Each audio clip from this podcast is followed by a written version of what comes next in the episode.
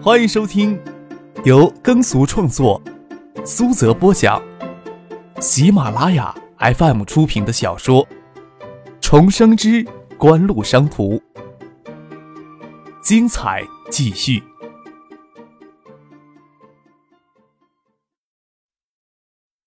第三百七十三集。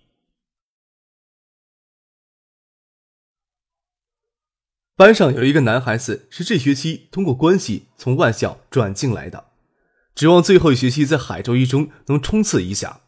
他不认识张克，下午看到教室里突然多了一个陌生的人，他十分的诧异：谁他妈这么无聊，这时候转学呀？家里要是有能耐，就往西藏、内蒙的学校转呀，那里高考能有个三四百分就能上东大、清华了。看到班上的活跃人物杜飞、唐静跟这小子一副很熟悉。甚至可以说上很轻易的模样，心里难免嫉妒，忍不住在课堂上悄悄的问同桌：“这小子谁呀？这么牛逼，上课还玩手机？李耀光眼睛往那边瞟了几回，都不敢说他呀。”他呀，他同桌极为郁闷的叹了一口气：“我高中三年的假期加起来都不知道有没有半年，他出现在学校的时间加起来都晓不得有没有半年。”这还要算上他在学校露面的就走的时间了。嗯，他是咱们班的，这年头不兴说一中四大恶少了，他的确是四大恶少之首。这学期好像没有见他在教室里出现过，还真是奇怪了。啊，这么回事啊！那小子只觉得头顶吃疼，惊惧的抬起头看数学老师李耀光正怒目瞪着他，粉笔头在课桌上跳了几下，又落到地上。他心里一虚，担心给拎出去教训一通，低着头，眼角瞥着一脸严肃的李耀光，怕他这时候朝自己走来。叮铃铃，教室外墙角上的电铃急促的响起来，下课的时间到了。啊！张克舒展身体，板凳坐了半天，竟然会腰肌酸麻，真是好久没有体味过学校生活了。好吧。现在有时间听你说了。唐静将捧着的几本书放在张克的书桌上，坐到他的对面，手掌跌在书桌上。张克看到最美丽的下巴搁在手背上，滴溜溜水银丸色的眼眸凝视着张克。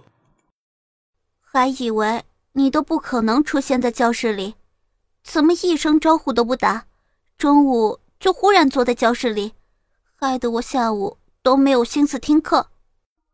真是一下午没有心思听课。张可也学着唐景将下巴搁在手臂上，两人的眼睛距离就距离八公分的样子凝望着，能看到对方眼眸上自己的影子。我呀，想回来跟你度过最后一个月的高中时光，就把所有事情都丢开了。你要不是不高兴的话，那我明天就宅在家里好了。谁说不高兴了？唐景抿嘴甜甜的笑着。不过，你不许拿话来哄我，我可是很认真，期待你这一个月能陪我。伸出晶莹透透的小拇指摆了摆，眼睛闪着灵洁的光芒。你还要帮我复习功课，不许捣乱。没有问题。张克伸出尾指跟唐静勾了勾，视线却没有离开唐静长且媚的眼眸，这双美丽而灵动的眼眸，似乎让自己永远都看不腻。高考到最后一个月，对海州一中的学生来说，已经不能算是冲刺阶段了。心态的调整才是高考前最重要的工作。想想自己前世临考前的一个月光景，有着高考前焦虑的情绪。那时唐季正忙着打理出国的事情，愈发促使自己的情绪流游离在崩溃的边缘。真不晓得当时是怎么熬过来的。两位稍稍收敛一些，这个教室暗恋唐静的课不止一两个。你小子有必要一回来就往别人心里扎刀子吗？我们高兴，怎么着吧？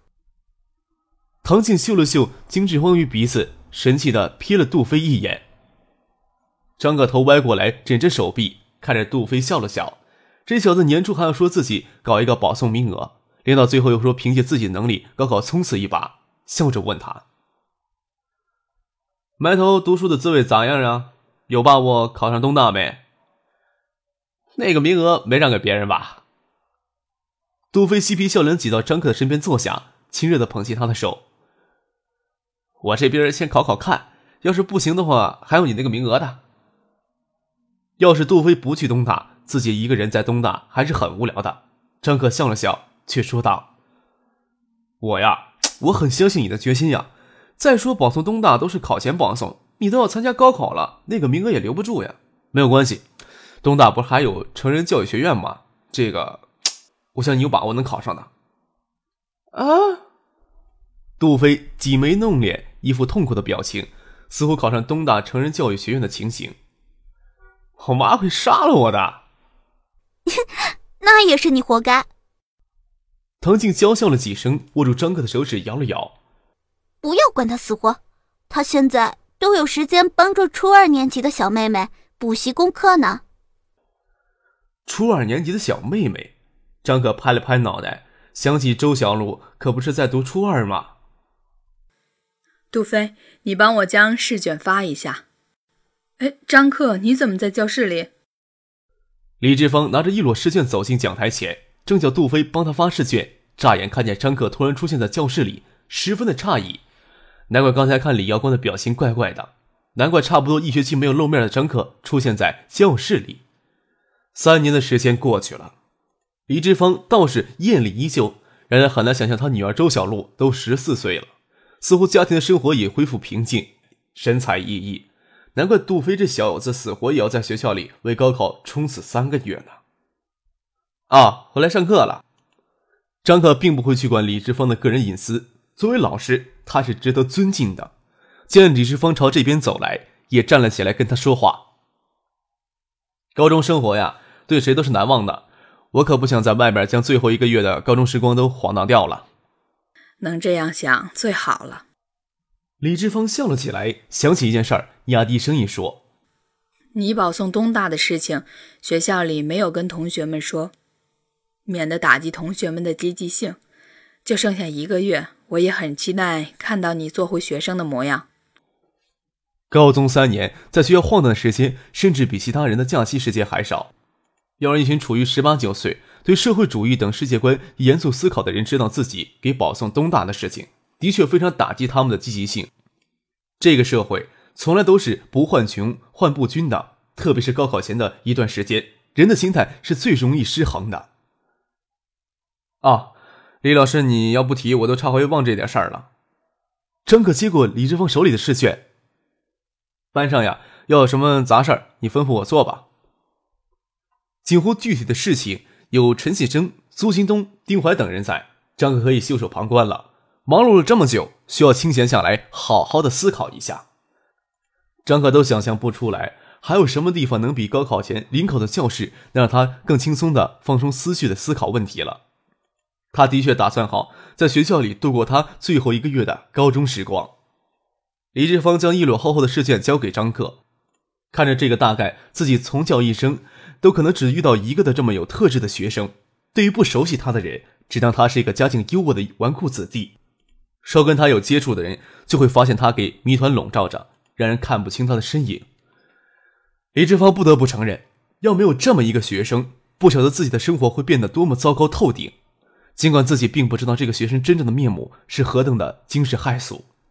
李志芳走回了讲台，看着张克、杜飞帮他分发试卷，心里颇为感慨。走了一会儿神，拍了拍手掌，让站在外面长廊上休息的学生都到教室里来说道。离高考啊，只剩二十五天了。大家也看到，现在每天做的试卷比平时的要少许多。这段时间最主要的是调整好自己的心态，将复习过的要点、重点梳理一遍，也不会再强制要求住在市区的同学每天都必须到学校来上夜自修了。当然，大家也不要以为高考就会结束了。这次发的试卷，大家两天内做完就可以了。自己安排一下时间，拿到试卷的人可以放学了。张克帮唐静收拾试卷到书包里，喊上杜飞一起出教室。走到楼下，杜飞四处张望，没看见张克的车，问他：“哎，你的车呢？什么车呀？”张克与唐静各拉书包的一边，将陈建的书包提溜在两人中间晃荡。我呀，每天都要陪唐静上学，两人骑一辆车就够了呗。所有的浪漫都抵不住在恋人的怀里，在夕阳下骑着车招摇过市的离开学校。唐静抿嘴笑着，走到停车棚就狠得牙痒痒，要踢张克了。张克一屁股坐在后车架上，等着他骑车载他呢。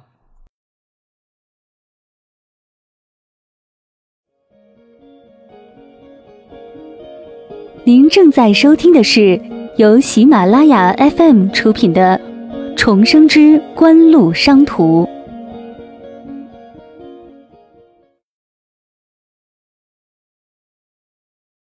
唐锦扶着车龙头靠在张克的怀里，而张克搂着他柔软的小蛮腰，头贴在他有体香的背，蹬着车踏脚，在校园的夕阳余晖下而行。正值放学时间，校园里熙熙攘攘的。都堵在通往校大门的主道上。张克脚支着地，不急着往前赶，搂着唐静娇软的小蛮腰，手却没有松开。整个唐静有一言没一语的搭着话，听见后面有个清脆的声音在喊：“张克哥哥。”听这标准的罗语清音，让这条路上的男女耳朵都要酥软掉。张克回头看了一眼，周小璐正从他妈李志芳的车上跳下来，挤过人群走了过来，一屁股坐在杜飞的后车架上。小手轻轻拽着杜飞腰间的衣襟，跟张克说话：“小妖姐，你又准备亲自下厨毒害人了？”唐静联系不到那么美好的回忆，侧头瞪眼看着周小璐：“我怎么说也是会，我怎么说也会个番茄炒蛋。大妖精，你会什么？”周小璐小小精致的鼻头微翘，俏皮的看着唐静：“你刚嘲笑我啊？”张克可是我的御用厨子，你等会儿有本事就跟他比。唐静都不敢确定能分得清白糖与盐的区别，这时候只能将张克推出来。才十四岁的周小璐简直就是成年后的稚嫩版，看着他与杜飞亲昵的模样，真不晓得以后会有什么事情发生呀。张克摇头叹气。李志芳推着车走了过来，说道：“走吧，大家陪我一起去菜市场买菜吧。”只要是不去餐馆、饭店，去谁家混饭不是混？这半年来在外面吃饭都吃腻味了。张克心里这么打算着。有李志芳在，唐静就不好意思跟张克吊儿郎当的合骑一辆车。张克骑车，他则悠闲的坐到后车架上，搂着张克的腰，有一句没一句的跟周小璐斗嘴。海州一中的教职工宿舍区离学校不怎么远，小区就紧挨着菜市场。看着李志芳推车进入菜市场，就拧皮皱眉的模样。就晓得他的厨艺并不怎么样，对周小璐、唐静、杜飞同学更没有指望了。到菜市场旁边的书报亭有公用电话，李志芳停下来给他爱人打电话。听李志芳打电话的语气，看来他家庭已经恢复和睦了。张克悄悄地跟周小璐做了一个扔东西的动作，周小璐咯咯笑着点点头。得，不想到自己这一歪招是害了人家要补多少块玻璃呀！买了一车篓子菜去李志芳家。赶着一中校长马子善开桑塔纳进那小区。马子善下午听说张克回教室上课，好不容易按耐住没有去教室打招呼，想着年前张克右脚裸骨裂那回，市里有头有脸的人都挤到新景园的小楼里，马子善就知道一中的这个学生的不凡。这会儿在小区门口碰上，亲热的下车寒暄了好一会儿，直到李志芳的爱人骑着车从单位回小区，采访张克他们走。李志芳爱人的厨艺真是不错。张克还打算帮手，看他那么麻利的手脚，索性吸到一边去聊天了。拿李志芳的话来说，他爱人不善与人交际，心思就琢磨在厨艺、摄影这些雕虫小技上，还只会写一些文章。前些年因为任老师给裁员下岗，在家里一耗就是五六年，整个人差点都废掉，只得到酗酒为乐。李志芳跟着他也的确受了一些苦。吃饭时，李志芳拦着没让张克、杜飞喝酒。却不拦着他爱人小酌两杯。他爱人喝酒前，甚至在杜飞、张克，至少名义上还是李志芳同学面前，都会有些拘谨。喝了酒，话就会多一些，絮絮叨叨说了一些以前的事情，眼眶里含着泪，只说李志芳跟了他十六年，只是受苦。他近两年进了海州日报报社当摄影编辑，又进了市文联，整个人才算恢复了彻底的生机。男人恢复了自信，多少会变得宽容一些，说话的语气。都是李志芳之前的一些事情，搞得李志芳在饭桌上挺尴尬的。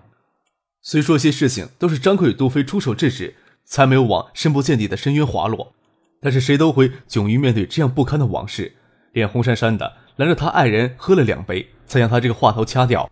接着还拿出摄影作品集出来看，人物摄影都是李志芳当模特。李志芳扭扭捏捏，不好意思将摄影机拿出来。他爱人拿出三本人物影集，他硬是将后两本给抢了回去。张可心想，或许是人体艺术之类的东西，颇为遗憾呀。张可只能拿非专业人士的眼光来评价。李志芳他爱人竟是文联，到海州日报当摄影记者还是绰绰有余的，只是不善于交际，为人过于老实的性格，让他让这个家庭都吃够了苦头。从李志芳家里出来，月朗星稀，杜飞骑着车先回家去了。张可与唐静骑着车，还特意绕湖边转了一圈，吹着初夏夜里微凉的风。唐静坐在后车架上，紧紧搂着张克的腰，脸贴在他的背上。张克有些瘦，却让人感觉非常的温暖。回到市委大院的别墅，张克陪唐静在他卧室里复习功课。香港大学从爱达集团以此事已经更名为爱达电子的嘉信实业获得两笔助学款，设立了针对内地学生的奖学金。由于还处于回归前夕，也是港大首次向内地招生，采取海外本科留学申请的方式。不过，高考成绩将作为申请能否通过的重要权衡因素。唐学谦九点钟带着些微醉的酒气回到家，看到张克在家，笑着说：“ 呵，都说你回海州了，可是没人知道你去哪儿了。原来躲这儿了？不躲这儿呀，就去新吴，还能去什么地方呀？”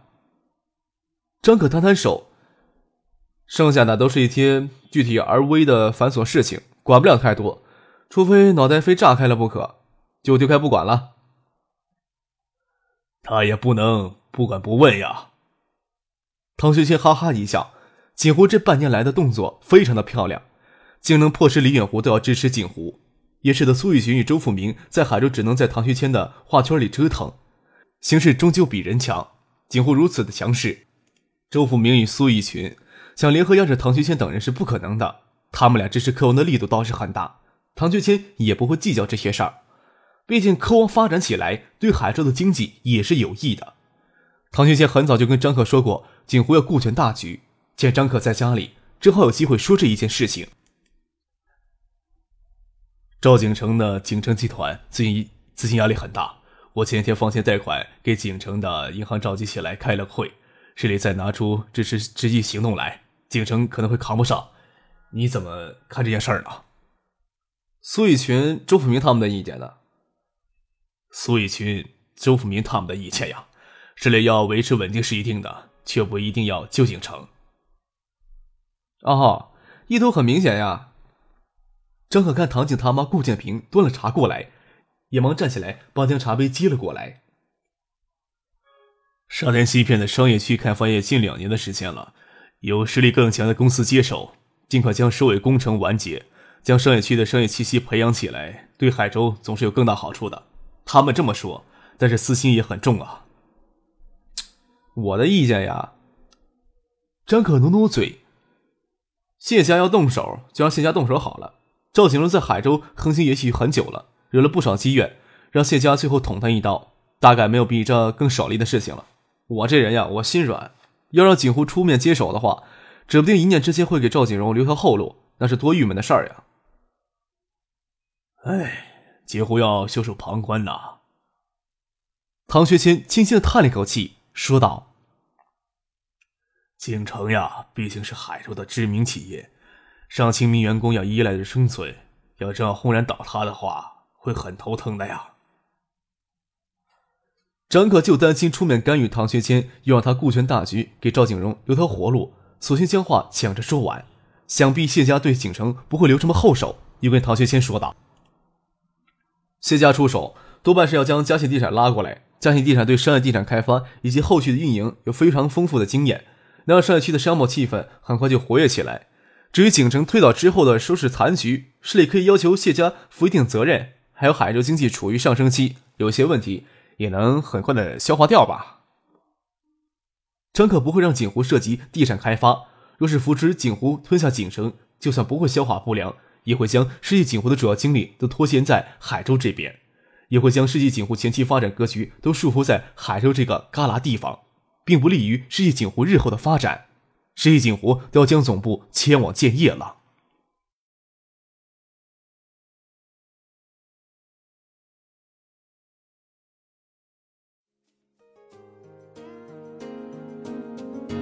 听众朋友本集播讲完毕感谢您的收听。